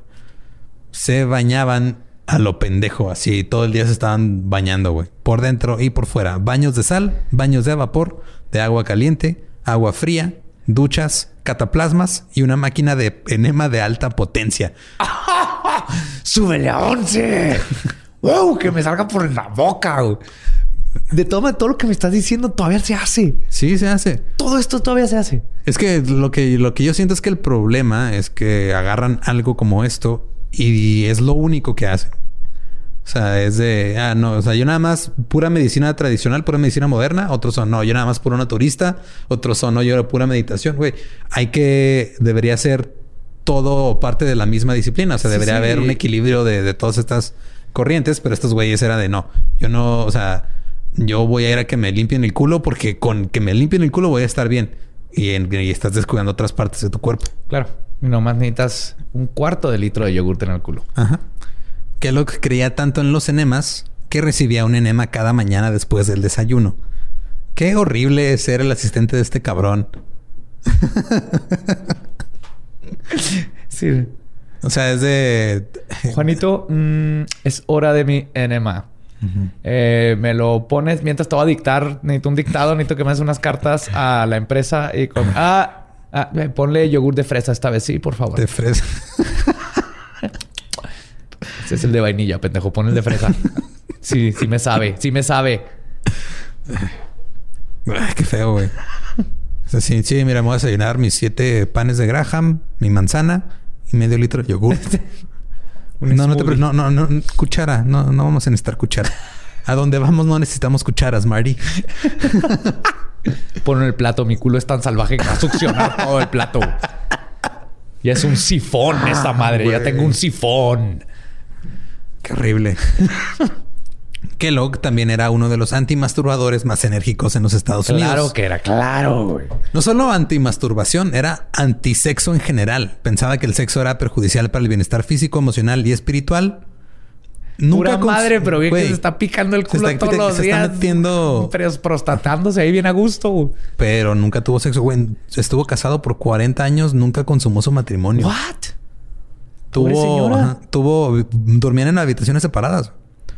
Tuvieron este, existe en Estados Unidos este pedo del foster, foster children. Ajá. Que era, ya sé que estás pensando que tal vez era gay de closet. Totalmente. No, no sé. Ajá. No, no hay Se me hace este que en estos tiempos era una persona que encontró cómo expresar su, su, sexualidad de otras formas que la sociedad no le permitía. Tal vez. Brillante. Y Tal vez, pero este tuvieron 42 hijos de foster care, de esos que... Ah. No, no, o sea, ya adoptaron a ocho de ellos permanentemente. Pero todo este pedo del foster care en Estados Unidos es cuando adoptas temporalmente a alguien. En lo que le encuentran en, otra familia. encuentran otra familia o en lo que cumplen la mayoría de edad. El, como el halfway house. Sí, la casa como, llegan ahí. Son como adopciones temporales. Tuvieron 42 en total, adoptaron ocho de ellos. Algunos de los que adoptó eran negros. Ah, hasta eso era... Pero este güey era súper racista. Ok, ¿qué? Pero decía, ay, mira, qué bonito. Era tan racista que fundó la Fundación para la Mejora de la Raza con Irving Fisher y Charles Davenport, que en inglés es Race Betterment Foundation, que se convirtió en un importante centro del nuevo movimiento eugenésico en Estados Unidos. Miren, si les metemos, el problema no son los niños negritos, el... Yo los puedo curar si les metemos suficiente yogur griego por el culo. se van a volver blancos y van a poder vivir una vida normal. Sí, eso Con permiso, eso, a que me la metan por el culo. Completamente lo que creía. Este güey estaba a favor de la segregación racial. Creía que los inmigrantes y los no blancos dañaban el acervo genético. Pero aún así, dañar el acervo genético metiendo gente de otros colores no era tan malo como masturbarse. Para que luego este güey estaba... Es, publicó un libro que se llamaba In Plain Facts for Old and Young. O sea, datos este, a simple vista para los jóvenes y viejos. Embracing the Natural History and Hygiene of Organic Life. O está acogiendo la historia natural de la higiene y la vida orgánica. En esta madre catalogó 39 síntomas diferentes de una persona plagada de masturbación. ¡Ay, güey! Él decía que la autocontaminación era un crimen abominable. Ya, sé que tengo, estoy plagado de masturbación. Estás plagado de masturbación. Mira, tengo que decir aquí, estoy plagadísimo. Vamos, vamos a... Voy a decir los síntomas, a ver este, cuántos nos detectamos el, uno y el otro. Eh, desarrollo defectuoso, o sea, defectos en, tu crecimiento. Eh, todavía no. Todavía no, ok. Cambios de humor. Sí, completamente pongo a toda madre después de que me masturbo. Inconstancia, timidez, audacia antinatural, articulaciones rígidas, parálisis, afición a los alimentos picantes. Oh shit, me encanta la salsa macha y todo lo picante. Wow, ok.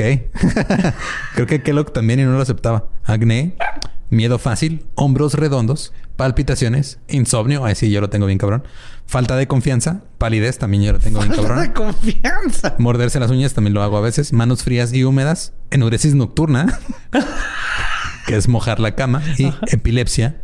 Creía que la masturbación llevaba a la muerte, también creía que causaba cáncer de útero, enfermedades urinarias, emisiones nocturnas, impotencia, locura, debilidad mental y física y ceguera.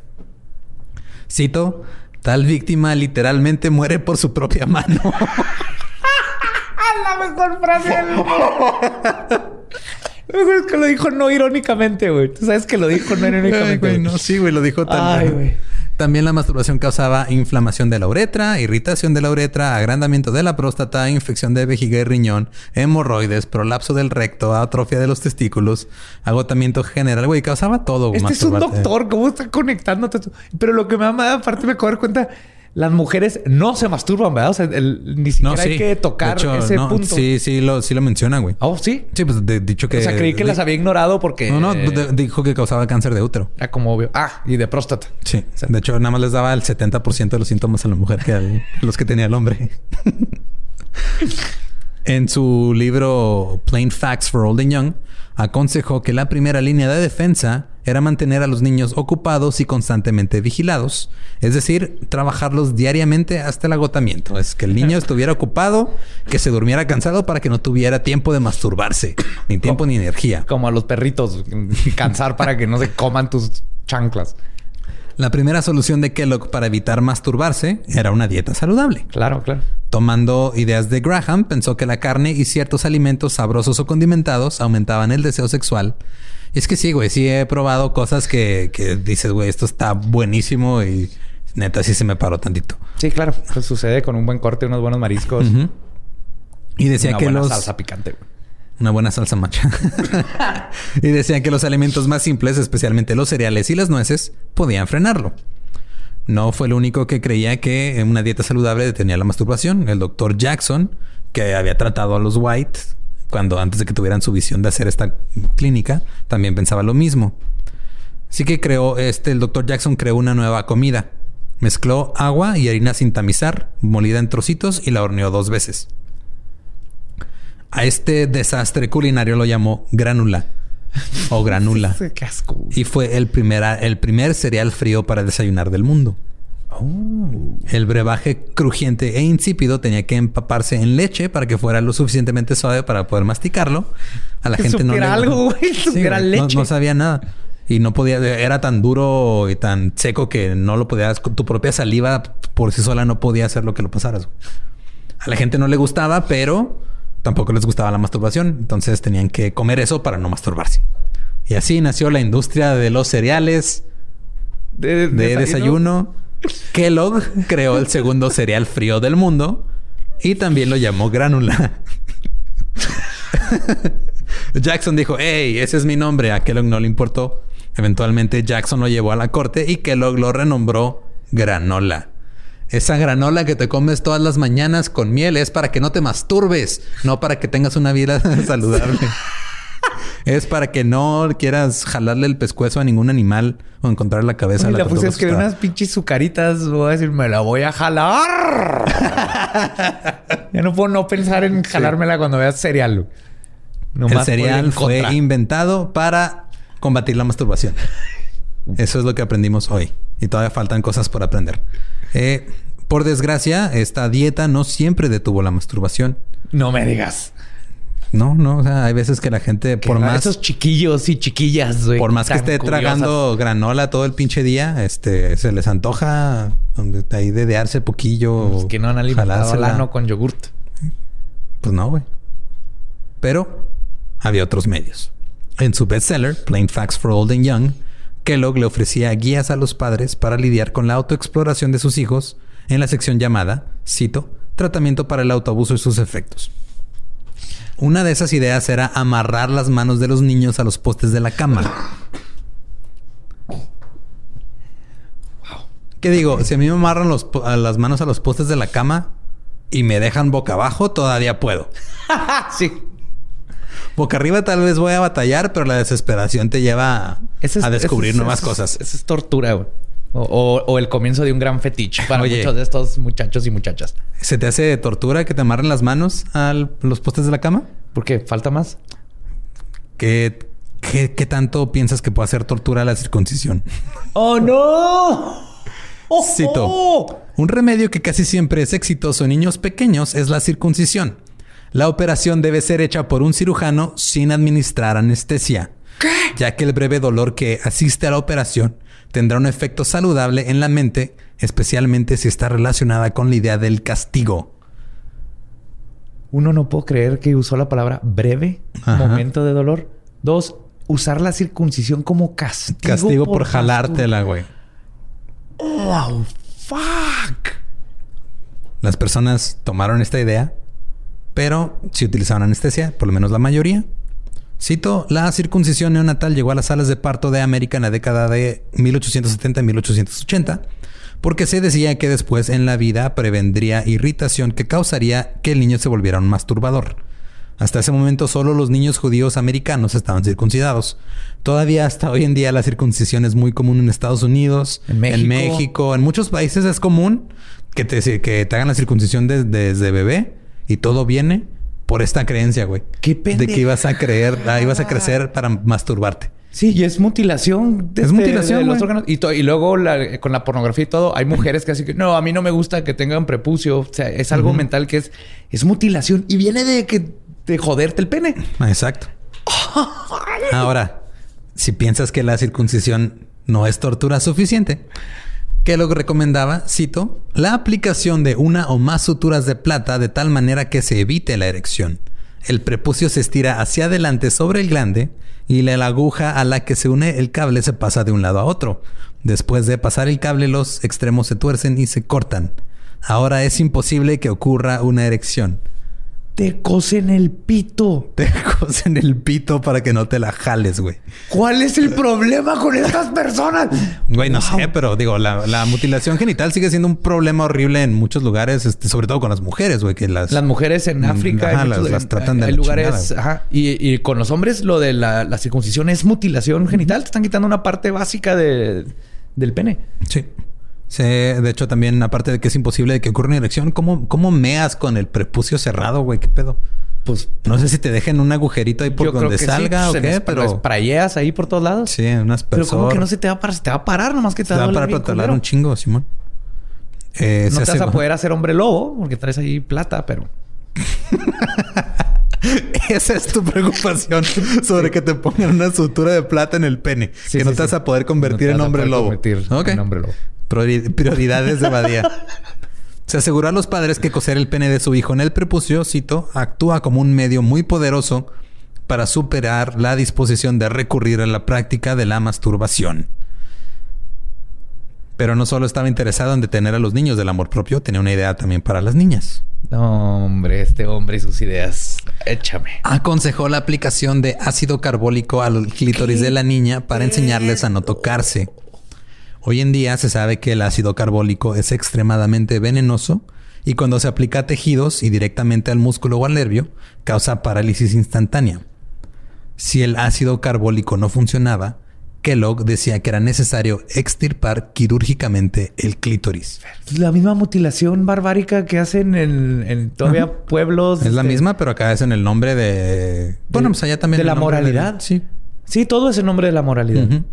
Aquí lo que sí me, pareció curioso es este como un, hombre que nunca consumó su matrimonio y un hombre tan retrógrada supiera que existe el clítoris. Sí, no tengo idea de cómo demonio tal. Fue en, este, en los dos días de anatomía de mujer que te dan en tus ocho meses de médico, güey. Dos días, como 15 minutos. Sí, o 15 minutos. Kellogg continuó ideando diferentes alimentos para comer que evitarían que las personas se tocaran los genitales. A lo largo de los años puso muchos artículos nuevos en el mercado con nombres atractivos y organizando una nueva campaña para cada uno. Algunos eran sustitutos de la carne, otros del café, los envasaba en cajas con colores brillantes y fáciles de preparar y fueron un éxito instantáneo. Hola, soy Kellogg's. Les traigo el Men, el nuevo producto Menos Túrbate. si tu hijo se masturba, con esto se va a menos turbar. ¡Wow! Es parte de un desayuno completo. Así es. La creciente... Es preferible si te lo comes por el culo. La creciente popularidad de sus productos hizo que el Dr. Kellogg contratara a su hermano menor, William K. Kellogg, como gerente de negocios. John Kellogg siempre insistió en que solo quería mejorar la salud de sus pacientes, pero no beneficiarse del negocio de la salud. Siempre buscaba nuevos sustitutos para productos animales y un día los hermanos descubrieron que el trigo podría ser desmenuzado en lugar de pulverizado en, harina.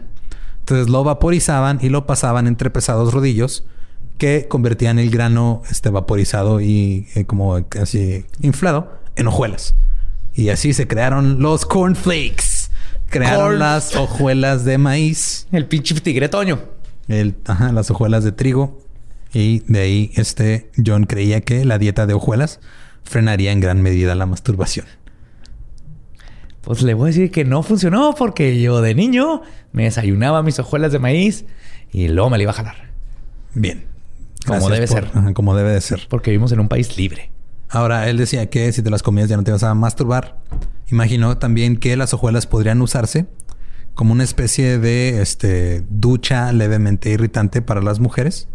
O sea, que se las metieran o sea, que, que se lavaran Choco Crispy con, con hojuelas en la vulva para que no se masturbaran. Para que no se masturbaran. Ya cuando les metías hojuelas de, de trigo o maíz. Crackle pop para que sean. Este, ajá. Sí, así ya. asustabas más a la tortuga y se metía la cabeza todavía más adentro. A los invitados en el sanitarium les encantó, les mamó la idea de este producto y empezaron a clamar por él. Así que como un servicio a sus ex pacientes, el doctor Kellogg comenzó la empresa Sanitas Not Food Company y puso a su hermano menor a cargo del negocio para producir el cereal y hacer pedidos por correo. Will continuó haciendo experimentos por su cuenta, desarrolló un proceso para desmenuzar el maíz. Si primero fue el trigo y luego ahora fue el maíz. En este momento, Will empezó a hacer el negocio por sí mismo y en 1906, el 19 de febrero, organizó The Battle Creek Toasted Cornflake Company. Más tarde, el negocio pasó a llamarse Kellogg Company. Tomó las hojuelas de maíz y las convirtió en el artículo más grande de la compañía, los cornflakes. Si los otros eran este, eh, los de trigo, de harina de trigo. Eh, y el lema era The Genuine the Signature y viene su firma. O sea, el genuino lleva esta firma y trae la firma de Todavía, no sé si todavía trae las cajas, pero me acuerdo de la que traía una firma. firma. Ajá. Al público en general le gustaron un chingo las hojuelas de maíz desde un principio. Poco después de abrir, la planta original estaba produciendo hasta mil cajas diarias y menos de un año después se había cuadruplicado la producción. Empezaron a eh, construir una segunda planta para hacer cornflakes, pero la demanda seguía por así por los cielos y no podían este eh, pues, así abastecer todo, pero aquí el pedo fue que, o sea, John no quería como que hacer negocio de esto. Pero Will resultó ser un buen güey de negocios. Y luego, lo convirtió en un negocio bien cabrón. Entonces, este, se pelearon. Will Kellogg se quedó con los derechos de la compañía y los hermanos se dejaron de hablar. O sea, se separaron ahí, fue de... Muy bien por el hermano que sí se masturba e hizo un negocio. Otro paciente en el sanitarium fue un güey que se llamaba C.W. Post. No sé si te suene Post. Post fue un inventor, vendedor y fabricante de maquinaria agrícola. Tuvo una crisis nerviosa en 1885. Después de su colapso nervioso se mudó a Texas. Se involucró en un proyecto de desarrollo inmobiliario en 200 acres de tierra que tenía en Fort Wayne. Le provocó otro colapso mental, el estrés, en 1891. Así que decidió irse a curar a través de la dieta y meterse yogur al ano y se fue a Battle Creek, Michigan. Post creó el cereal Post Toasties. Y Post Toasties. Y después creó el poderoso antimasturbatorio Grape Nuts. ¡Oh, shit! Yo me acuerdo de ese pinche cereal. que eran las, eran las bolitas así raras. Como de pura fibra, no sé qué era. Era, horrible. Y Post es la otra. O sea, la, la, otra compañía que no hace cereales es Post. Sí, sí, sí. la, sí, la competencia de Kellogg. Que, o sea, Post fue uno de los pacientes de este güey. y sacó sus propias chingaderas. Sí.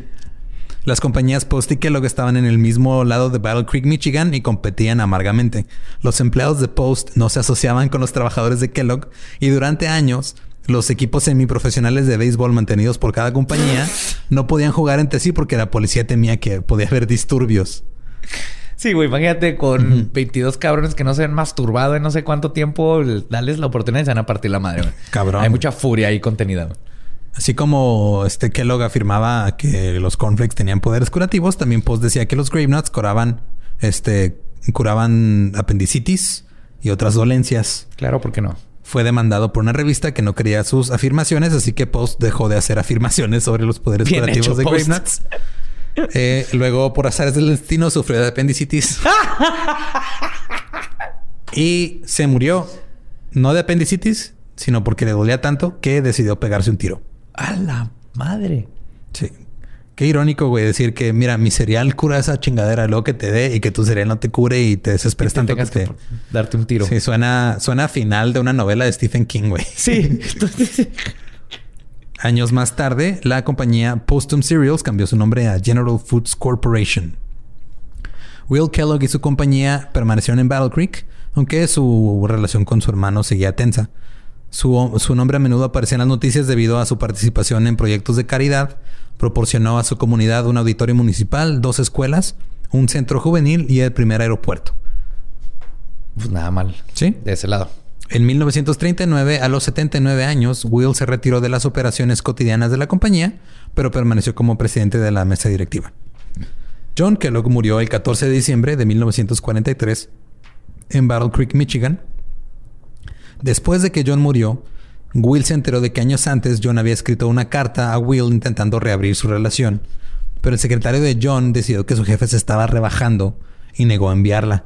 Entonces Will no vio la carta hasta años después de que su hermano había fallecido. No mames. Sí, el secretario fue de no, güey, no, o sea, no mames, como que vas a reconciliarte con tu hermano, ¿qué te pasa? Se puede constar de pura gente frustrada. Yo digo que tal vez era el mismo secretario que estaba harto de tenerle que meter yogurte en el culo a este güey y dijo, voy a chingarle yo su vida un Buen punto. Puede ser, no sé. Will Kay o Will Keith Kellogg murió a los 91 años en Battle Creek, Michigan sin haberse masturbado una sola vez. Eh, probablemente él sí, güey. No creo que haya sido tan acá como. Sí, él sí, sí, cierto. O sea, creo que es de esos güeyes que usó más este ese aspecto como marketing, pero no creía tanto en él. Sí, a mí él se ve como la persona que sí, compa, él, se, hizo su vida chido y por eso llegó a los 91 a gusto con una empresa que trascendió. Y que hasta la fecha sigue.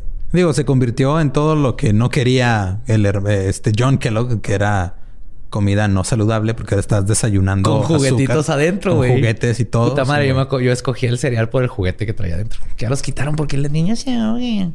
Pues pinches niños, para que también no, o sea, que aprendan. Pues, ahí está el papá y tienes que, ¿dónde está? No te lo vas a tragar porque te ahogas, no seas pendejo. Comete el cereal y juega con el juguete. Eh, eh, tenía 91 años cuando murió, el 6 de octubre de 1951 de insuficiencia cardíaca. Uy, murió. O sea, de normal. Sí, o sea, murió de causas naturales ya súper, súper, súper grande. 91 en los 50. Ajá. Esa es la historia de el cereal y las galletas. Güey, Nuevo- nuevo- el- Va- Van a escuchar esto muchos eh, mientras están desayunando su cereal. tienen que masturbarse. Tienen que. No, no pueden dejar que ese cereal los limite. Porque eso está haciendo ese cereal. Los, los quiere limitar. Que, Vamos a chingar a Kellogg y su mutilación genital y todas las culerías que hizo. Es que sí es de, ok, o sea, ponle Graham, sí tenía razón en ciertas cosas, pero sus motivos eran completamente erróneos. Sí, sí, es que Eh, cuando eh, una cosa es, es tener razón en algo y otra es quererlo imponer por razones personales, éticas. Ya cuando mezclas religión y moralidad con salud o educación, ah, Se pone feo el asunto y luego- siempre se pone feo. O sea, creo que lo se pone tan feo que inventas la granola, güey. Así de culero se pone el asunto. güey. La granola es la granola es, es tierra para gente que quiere, o sea, la granola es come granola si algún día te despiertas y sientes que quieres ser un reptil que come tierra o algo así. Sí, o sea, tierra con acerrín, porque las pegan con acerrín, es lo que he leído. Las granolas es acerrín mojado con tierra. La granola fue creada para que no te masturbes, por eso te hace infeliz cuando te la comes, por eso la tienes que atascar de otras chingaderas. Esa madre la odio, güey. Sí, cuando agarra la, la granola y hazte un lonche de jamón. Agarra la granola, tírala, Ajá, te haces tu lonchecito. ve y mata a un puerco y, y come delicioso Tocinito. tocino. Y pues está, güey, eh, mastúrbense. Ajá, mastúrbense, sean felices, tranquilos, a gusto, toquen ese clítoris, péguenle a ese ganso cíclope este vivoresco. No pasa nada. Ajá, y- Absolutamente nada. Al contrario, ella es súper saludable y te ayuda con la próstata y ya está relajado. Y si tienen saludable. pareja, pues metan el guacharo en la caverna, también se vale. Exactamente. Está chido, güey. Así que recuerden que este, eh, pues nos pueden seguir a todos nosotros en arroba el doyop, el dolop. Nos escuchamos el próximo lunes. Yo soy arroba ningún Eduardo. A mí me cuenta como arroba elba diablo. Y recuerden que aquellos que no conocen su historia están condenados a no masturbarse.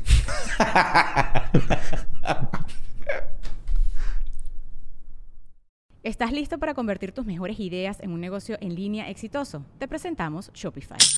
Tal vez no lo sabías, pero nuestro podcast More Than Mamis es un negocio y lo empezamos por supuesto para desahogarnos y hablar sobre la maternidad, no para convertirnos en expertas de ventas y del e-commerce. Así que sí, necesitábamos ayuda para vender nuestro merch y poner en marcha nuestra tienda. ¿Y cómo suena con Shopify? Llegó otra venta. Shopify es la plataforma de comercio que está revolucionando millones de negocios en todo el mundo. Ya seas un emprendedor desde tu casa o desde donde sea, Shopify es la única herramienta que necesitas para iniciar, administrar y hacer crecer tu negocio sin dificultades. Con Shopify puedo gestionar pedidos, envíos y pagos desde cualquier lugar, brindándote toda la información y estadísticas de tus ventas al detalle. Regístrate para un periodo de prueba con tan solo un dólar al mes en shopify.com barra sonoro, todo en minúsculas. Ve a shopify.com barra sonoro para llevar tu negocio al siguiente nivel. Shopify.com barra sonoro. It is Ryan here, and I have a question for you. What do you do when you win? Like, are you a fist pumper? A woohooer, a hand clapper, a high fiver. I kind of like the high five, but if you want to hone in on those winning moves, check out Chumba Casino. At chumbacasino.com, choose from hundreds of social casino style games for your chance to redeem serious cash prizes. There are new game releases weekly, plus free daily bonuses. So don't wait. Start having the most fun ever at chumbacasino.com. No purchase necessary. Group. Void were prohibited by law. See terms and conditions. 18 plus.